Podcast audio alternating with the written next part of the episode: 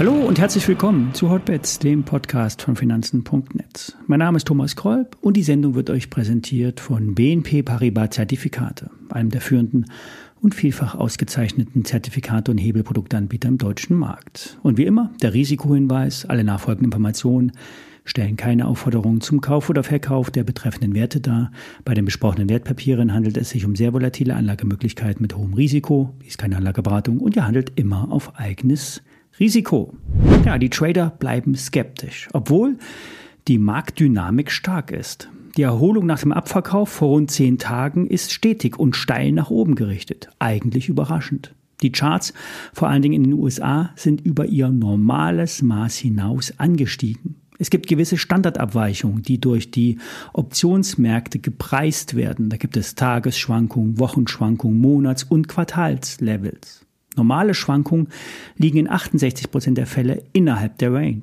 In der zweiten Standardabweichung liegen die Kurse in 95 Prozent der Fälle in der Range. Lange Rede, kurzer Sinn, wir sind oben über ein normales Maß hinaus auf Sicht der nächsten Tage. Im großen Bild sind wir mit höheren Tiefs aufsteigend. Aber die roten Tageskerzen von Anfang Juli zeigen uns, was passieren kann, wenn der Markt eintritt.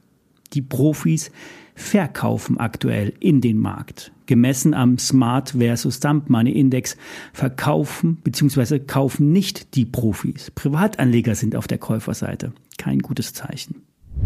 16.000 Punkte sind im DAX eine Marke, eine Art Ampel. Alles darüber ist grün-gelb. Darunter immer rot mit der Gefahr eines erneuten Abstieges.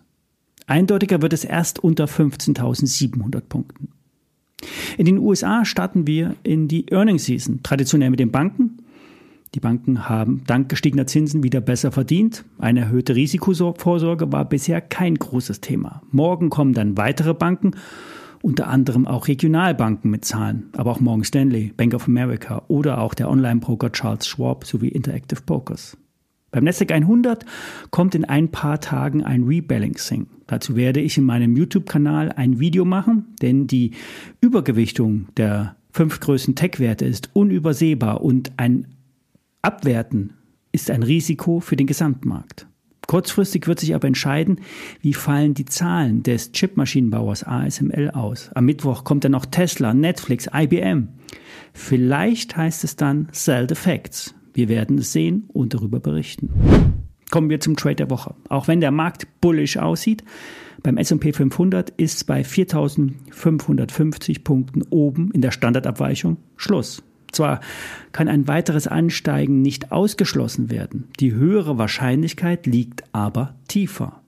Wer dieser Annahme folgen will, kann das mit einem Discount-Put auf den S&P 500 machen. Basis 5000 Punkte, Floor 4500 Punkte, Laufzeit 20.12.2023. Die WKN lautet Paula Dora 52 Mata 4. Steht der S&P 500 kurz vor Weihnachten unter 4500 Punkten, wird der Maximalbetrag ausbezahlt.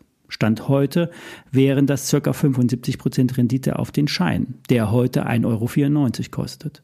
Der Trade kann aber auch einen viel kürzeren Blinkwinkel haben, denn das Produkt eignet sich auch für Swing Trades. Würde der S&P 500 noch etwas brauchen, um zu fallen, dann wäre das Risiko mit diesem Produkt nicht so hoch. Dieser Trade ist aber, wie auch der Trade aus der Vorwoche, antizyklisch gegen die kurzfristige Marktentwicklung.